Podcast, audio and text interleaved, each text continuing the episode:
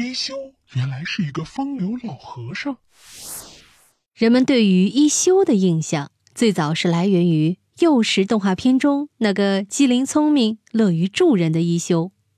在历史上啊，一休呢其实确实存在，他叫一休宗纯，是日本室町时代禅宗灵济宗的奇僧，同时也是一位有名的诗人、书法家与画家。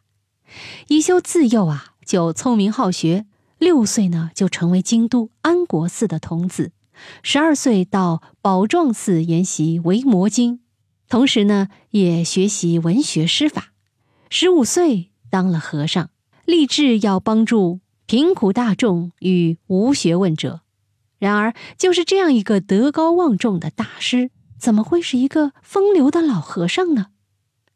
一休一生怀抱大志雄心，但生活却过得极为洒脱。虽然是日本佛教史上最著名的禅僧，却也是最令人少见的疯狂的禅僧。他对佛门腐化后的虚伪丑陋啊深恶痛绝，拒绝居住在富丽堂皇的佛寺里，穿着呢也是破烂不堪的法衣，出席盛大的法会。即使是师傅给他的继承人证书，也不屑于要。他只愿自己的这些举动能够唤醒人们对于世间最真实的渴求。他是主张佛祖心中留这样自由的禅宗，亦是立志革新的圣徒。一休啊，自号狂云子，他极力反对禅宗虚假的禁欲主义，从不压抑自己的欲望。相传，一休曾与不少名妓有染。对此，一休是这样解释的：“名妓弹琴，高僧讲道，使同出一辙。”一四七一年，七十八岁的一休在一次偶然的歌艺表演上，遇到了一位名叫僧的盲女，被盲女僧的歌声所打动，两人一见如故，产生了真挚的爱情。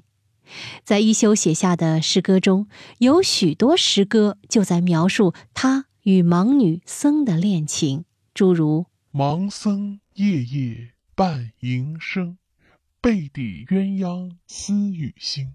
美人云雨爱和声，楼子老禅楼上吟。”有的诗啊，言辞狂放，令人惊讶。